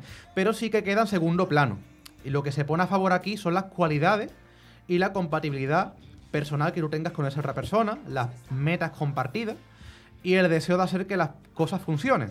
Ya que lo que se busca es el compromiso.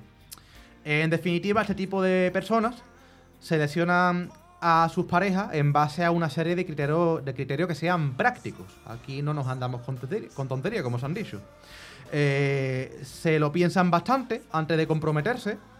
Ven el amor como un estilo de negocio sentimental. eh, invierten tiempo y esfuerzo en relaciones que creen con seguridad que puedan tener un futuro. Pues de lo contrario, pues desistirán. Sí, aquí si tú ves una persona y sabes que no va a tener un futuro con ella, desistes.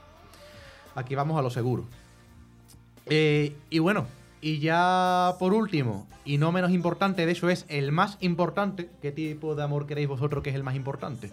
Que siempre aquí hablamos, los programas San Valentín, de amor romántico, pero nos olvidamos del más importante. El amor propio. Muy bien, más. Eh, en este caso se llamaría filautía. El amor propio sería dominado en griego filautía. Eh, es la, autoestima. Y entender que hay que, hay que entenderse a uno mismo y cuidarse para sentirse bien con uno mismo, que eso es primordial. Es el tipo de amor que muchas veces se nos olvida y que quizás sea la única manera en que se puedan practicar todos los tipos de amor de una manera sana. Muchas veces se le ha dado a este término pues, un sentido más utilitarista, ya que, bueno, yéndonos a raíz de las palabras, es egoísmo, pero el egoísmo no tiene por qué tener una connotación negativa. Es verdad que muchas veces se le ha confundido con arrogancia o egocentrismo, Pero ya en los tiempos, moder- en los tiempos modernos, pues se le, se le dio un sentido, un sentido positivo. Todos hemos escuchado la, la frase de que para poder amar a otra persona, primero uno necesita poder amarse a sí mismo. Y sobre todo, en este caso añadimos, conocerse a, a sí mismo. Esta frase pues la diría el psicólogo y filósofo Erich Fromm en lo que es el- en los tiempos más actuales. Después, para Kant, eh, otro filósofo que nombramos antes, pues en su obra Crítica de la, razón práctica, eh, para él el, el egoísmo puede verse como filautía en este sentido, que solo hace referencia al amor a sí mismo, o como arrogancia o vanidad, que es por la complacencia, debido a un exceso de tolerancia hacia sí mismo. Y claro, si esto lo llevamos al extremo, pues llegaríamos a una conducta narcisista, en la que ya no solo nos admiramos en exceso, sino que tenemos la necesidad de atención constante y para sentirnos pues admirados todo el tiempo por, por los demás. Pues nada, estos serían los siete tipos de amor, según los griegos. Seguramente haya más. Yo al principio creía que Yo- incluso había tres o cuatro. Me ¿Puedo quedé sorprendido al ver que había más. Decir Pero una bueno, cosa. Dime. Claro. La verdad, sinceramente, y con todo el respeto del mundo, Uh, que se viene crítica. no creo que sean los tipos de amor según los griegos, sino tipos de amor con nombres griegos desarrollados posteriormente por pensamientos posteriores. Incluso el amor platónico se desarrolla en el, renac- en el renacimiento con, con el, el banquete de Platón, sí, pero Platón no habla propiamente del amor platónico en sí. O sea, los griegos en sí... Perdón, pero es que estoy en contra de toda idealización del mundo greco-romano. Ah, vale. Ellos, ellos teoriza- ellos follaban mucho y teorizaban poco. en, en Atenas sí es cierto que hablaba. Es que no sé. Echo de menos el concepto, por ejemplo, de solidaridad masculina que tenían en Esparta. En el que había un modo muy especial de amarse, ese modo de bro, pero bueno, cuando estamos rela- relajados, eh, no vean las cosas que, que pasan. O, por ejemplo, en lo que pasaba en Lesbos. O la situación tan especial, por ejemplo, de amar que había en Atenas, que es como el sitio más idealizado, pero en el que hay que recordar que la mujer tenía una segunda planta en la que vivía y no pisaba la planta del hombre. O sea, es un mundo en realidad mucho más complejo y creo que, con todo respeto a Emilio, mucho menos filosófico y que en realidad a partir del Renacimiento hemos idealizado muchísimo. No, pero es que partimos de la cosa. A ver, yo primero estoy totalmente de acuerdo contigo. Eso es lo primero. Pero es que lo segundo, a ver, Platón evidentemente no hablaba de amor platónico. Ya, Simplemente que hemos, hemos adquirido ese término, que platónico, evidentemente, lo relacionamos con Platón, pero Platón, quiero decir, que no hablaba de amor platónico es esto, sino que esa era su manera de entender el amor, pero que a día de hoy, pues muchas veces pues, lo hemos asociado con ese filósofo, pero para entender que no tiene nada que ver con eso. Yo lo que digo es que el nombre de la sección puede que esté mal puesto. O sea, no, no digo de que no sean tipos de amor, o sea, me parece que son tipos de amor que se han desarrollado y que se han estudiado y que se pueden ver Sí, eh, hoy, pero no según los griegos. Eso es simplemente... Con la iglesia, A ver, evidentemente, pero hay algunos, hay algunos términos que ya en la época griega pues lo hacían referencia a ellos. Eh, em, son, son nombres que, Sí. se, que se han usado hoy en día de palabras que tenían ellos, pero no palabras que usaran ellos para referirse a conceptos Bueno, amorosos. Bueno, ahí discrepo, Eh, un poco, eh, ah, eh. ahí discrepo un poco contigo. Es decir, no me refiero a todo, porque a ver, yo más allá, por ejemplo, de lo que es el eros y la filia, pues con lo demás, yo no tenía prácticamente ni idea de muchas cosas. Yo estaba investigando lo que he podido, pero lo que es el, el eros y la filia, evidentemente, que me digas que los filósofos no hablaban de eso. Cla- No te estoy diciendo que no, que no hablarán de eso, pero sí. te Ojo, que no estoy- hablo, que no hablo con ¿eh? Que no- Bueno, yo voy a romper esta, este momento para hemos, recoger. hemos pasado del amor a, Al a la odio. guerra, ¿eh? Es que este momento maravilloso con Eros Ramazzotti sonando de fondo y Enrique comiéndose un bombón como si esto fuera un partido de tenis. Yo ahí en medio, viendo las bolas. que yo voy a recoger un poco tu tema, porque lo, lo primero que cuando has empezado a hablar, yo me he quedado con la pregunta de si eh, existe eh, un amor ideal. Y creo que a raíz de lo que has explicado, de los diferentes tipos de amor, ya sea según los griegos o nombres que se han desarrollado más tarde, creo que el amor ideal es una unión de todos estos tipos de amor, por decirlo ¿no? de alguna manera, porque la, si me equivoco los nombres no sé muy bien mencionarlo. La filiau, filiautía, primero lo que tú has dicho, tienes que quererte a ti mismo para poder querer a una persona. Luego, a nivel sexual, está el ludus y el eros que tiene que estar en una relación normalmente mm, normativa. Luego hay otro tipo de relaciones. Luego, igualmente la filia, para que una relación, yo creo, o por lo menos mi pensamiento, para que una relación fructúe también tienes que ser amigo de esa persona. Claro, eso es. Si no, es muy difícil llegar a un punto. Y ya a un nivel más, más avanzado se daría el ágape, que sería el amor incon- incondicional por esa persona, y el storge, storge, Stop. Star, que es el amor familiar, ¿no? Por así mencionarlo. Y ya eso daría a la relación real, que es el pragma. ¿Lo he resumido bien? Lo has hecho perfecto. Maravilloso, he tomado mis apuntes aquí, ¿eh? Que conste. que esto sola no lo hago yo. Además que nunca. me encanta cuando llegas a la conclusión de lo que yo iba a decir luego. Ah, pues, Que me encanta. Maravilloso. Sí, sí, pero que el tema está más mal. ¿eh? Pues nada, yo creo que ya vista esta, esta postura cuanto menos curiosa, la que aportaban los eruditos griegos, eh, pues vamos a pasar también a nuestro reto más curioso, el reto de la curiosidad, con Alejandro González que nos cuenta la historia del monumento de Becker y el amor.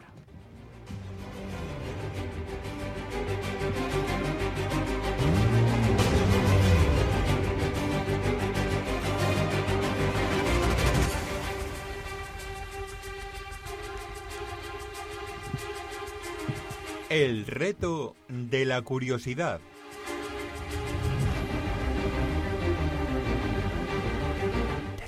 Tres. Dos. Uno. Suerte. Si hoy estamos en un especial de San Valentín y hablamos de romanticismo, no podemos obviamente olvidarnos de Sevilla. Hoy aprovecho, por cierto, para reivindicar Sevilla como la verdadera ciudad del amor. París y Roma están muy bien, muy bonitas, por supuesto, pero Sevilla es romántica en cada calle, en cada esquina, en cada plaza y en cada estación del año.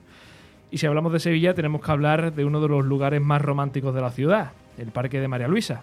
Este parque es romántico en esencia y en forma. En esencia porque cuántos paseos cogidos de la mano habrán dado enamorados bajo las copas de sus árboles, de cuántas declaraciones de amor habrán sido testigos los patos del estanque y cuántos besos habrán robado en sus atardeceres de primavera.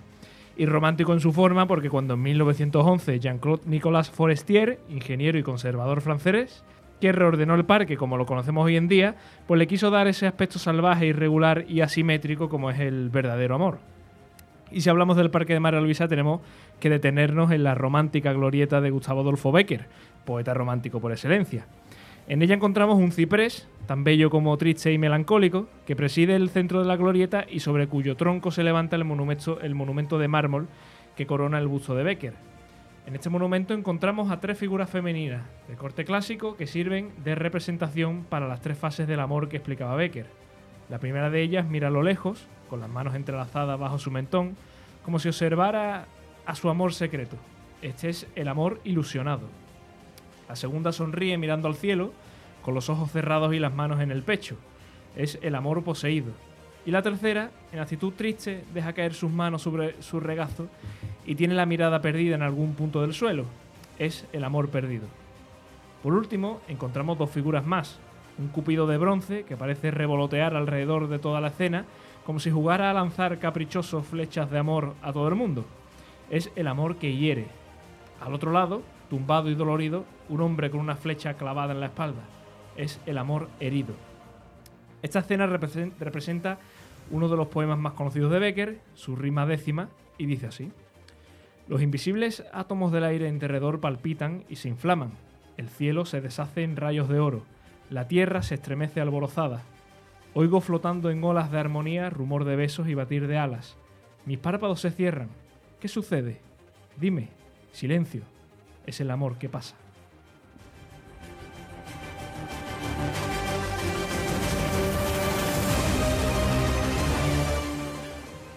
Bueno, pues yo creo que has recogido perfectamente todo lo que simboliza ese monumento. Y yo la verdad que he pasado muchísimas veces por ahí y no tenía ni idea de nada de lo que, de lo que contaba. O sea, yo veía la figura, decía, oh, qué bonita, y ya está. Pues nada, pues muy bonito y además hace poco lo han remodelado mucho más, han puesto un banco así más clásico, más clasista para más clasicista para esa época que representa. Así que nada, yo os invito a que os sentéis, ahora que ya hace buen tiempo, lo miréis detenidamente y que os leáis las rimas de Becky y las leyendas, por supuesto. Pues eso haremos. Y nada, ya para llegar al final del programa, después de todos los temas interesantes que hemos tratado, vamos a dar con el último, y es la sección del mundo que viene, sobre la evolución de las relaciones o más bien cómo han sido llevadas estas a las aplicaciones de, ci- de citas hoy en día. Todo esto nos lo cuenta Silvia Pineda. El mundo que viene. Bueno, yo voy a empezar eh, hablando de Dolly Alderton. Para quien no la conozca, ¿vale? es una periodista y hace poco me leí eh, un libro que se llama Todo lo que sé sobre el amor. Y había una parte eh, que, bueno, hablaba de cómo ella usaba Messenger cuando era adolescente, ¿vale? Y hablaba de que, bueno, básicamente usaba Messenger para conseguir citas. Y entonces me llegó a plantearme a lo, ¿he estado yo usando mal Messenger? Porque yo solo recuerdo mandar zumbidos, ¿vale? Entonces, claro.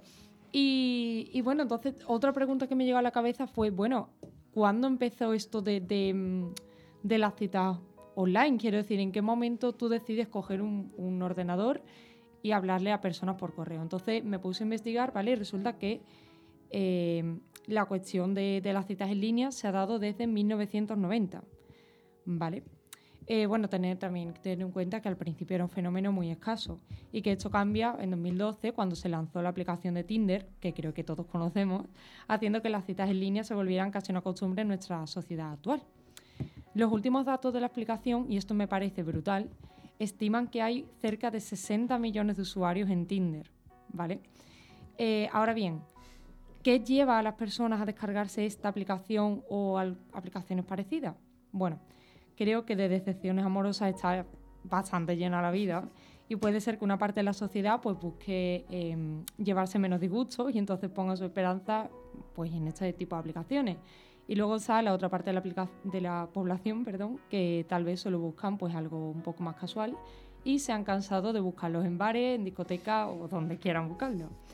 Eh, obviamente, a lo largo de estos años se han hecho muchas investigaciones al respecto y algo que me llama bastante, bastante la atención es que la gran mayoría de esos usuarios no usan la aplicación para buscar el amor o el sexo. Y diréis, pero entonces, ¿para qué sirve la aplicación, no? Bueno, pues resulta que estos resultados apuntan que la tendencia y la excitación son los motivos más comunes. Es decir, la búsqueda de aventura, de esa adrenalina que hemos estado nombrando tantas veces. Y ojo, el amor es un motivo más común que el sexo en sí. Lo cual me parece bastante contradictorio debido a mi experiencia en la aplicación. No sé, no sé qué experiencia tendréis vosotros al respecto, ¿vale? Pero bueno, centrándonos un poco más en la sección, quiero hablaros del panorama afectivo romántico actual, ¿vale?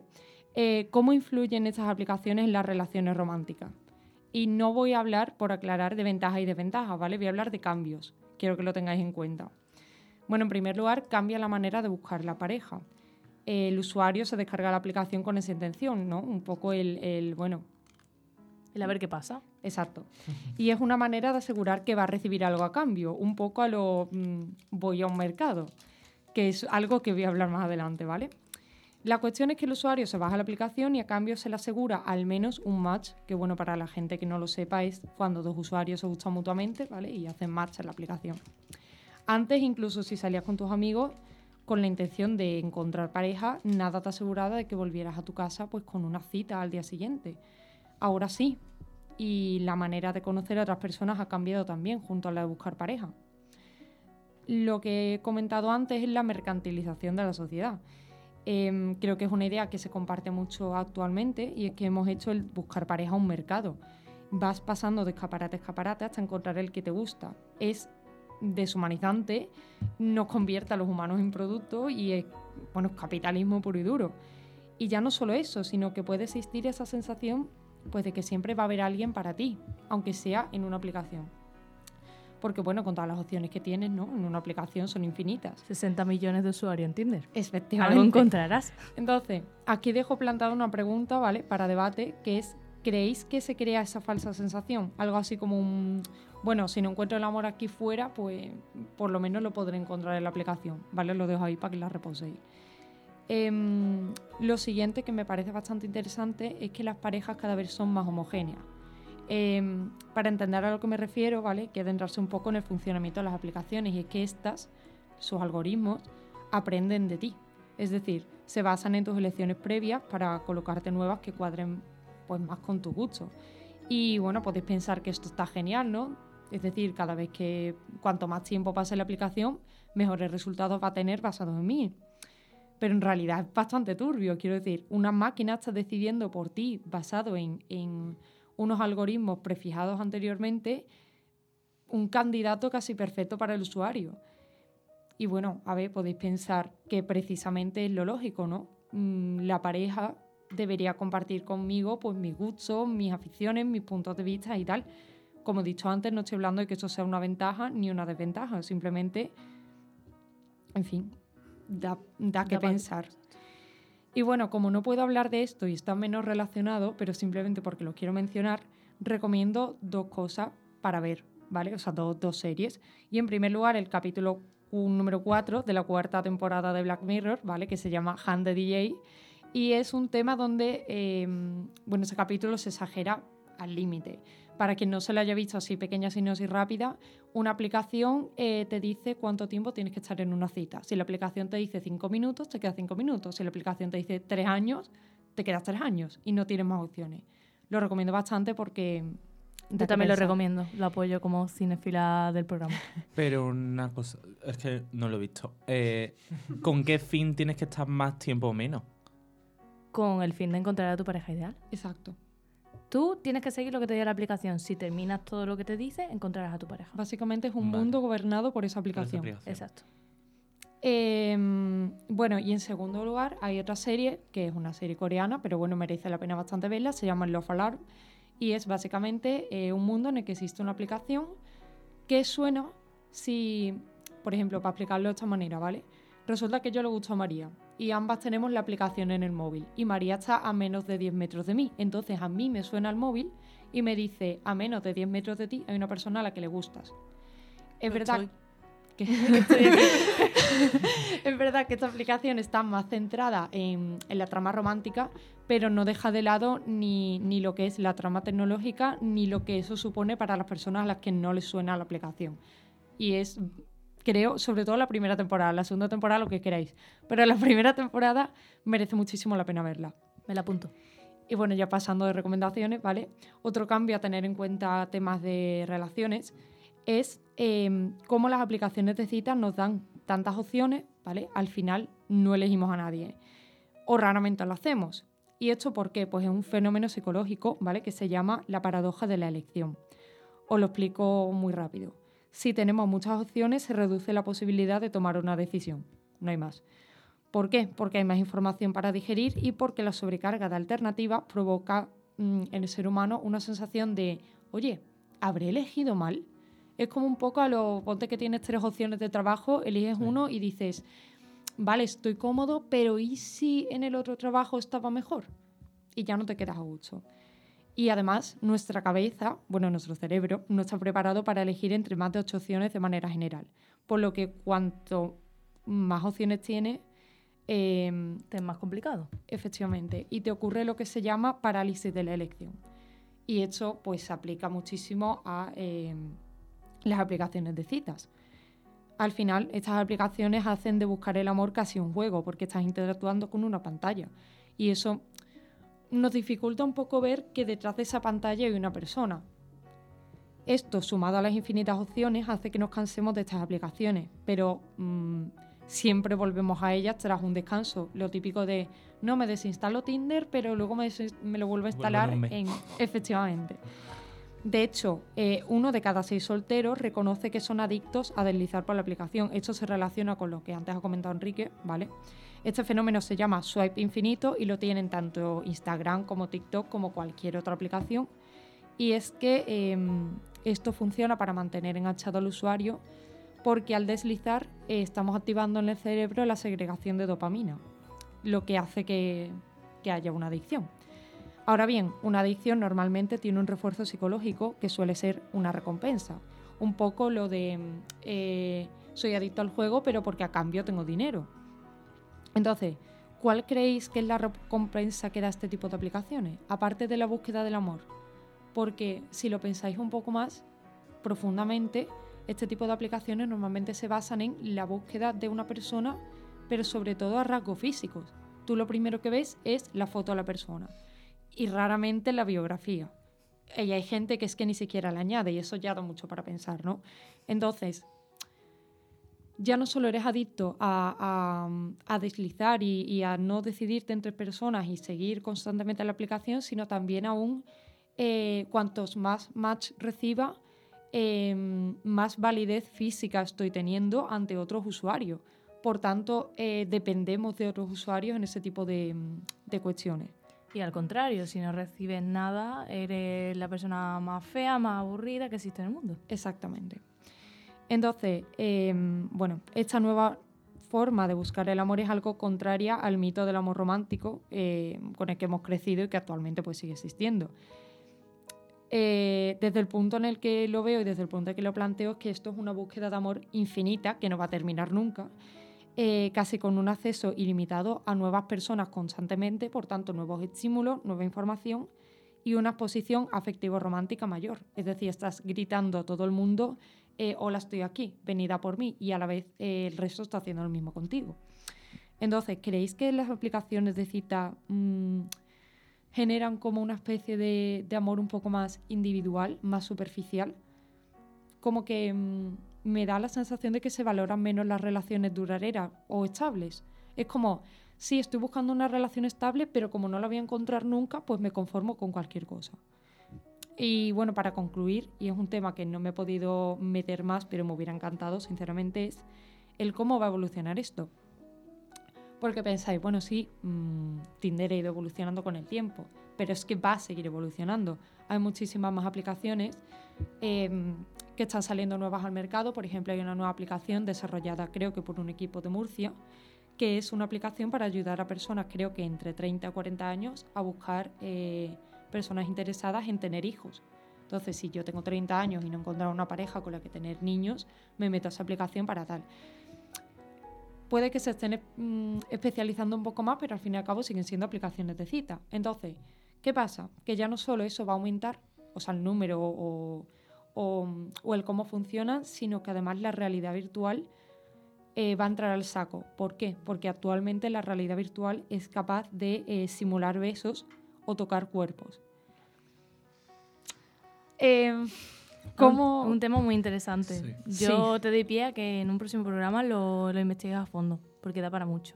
O sea, yo aquí la pregunta que se me ha quedado sobre todo es, vale, si yo estoy en un espacio con otra persona, en una realidad virtual, ¿qué puede llegar a hacerme esa persona a mí? ¿Cómo me afecta a mí Esa psicológicamente? realidad virtual con la que interaccionas, ¿qué quieres decir?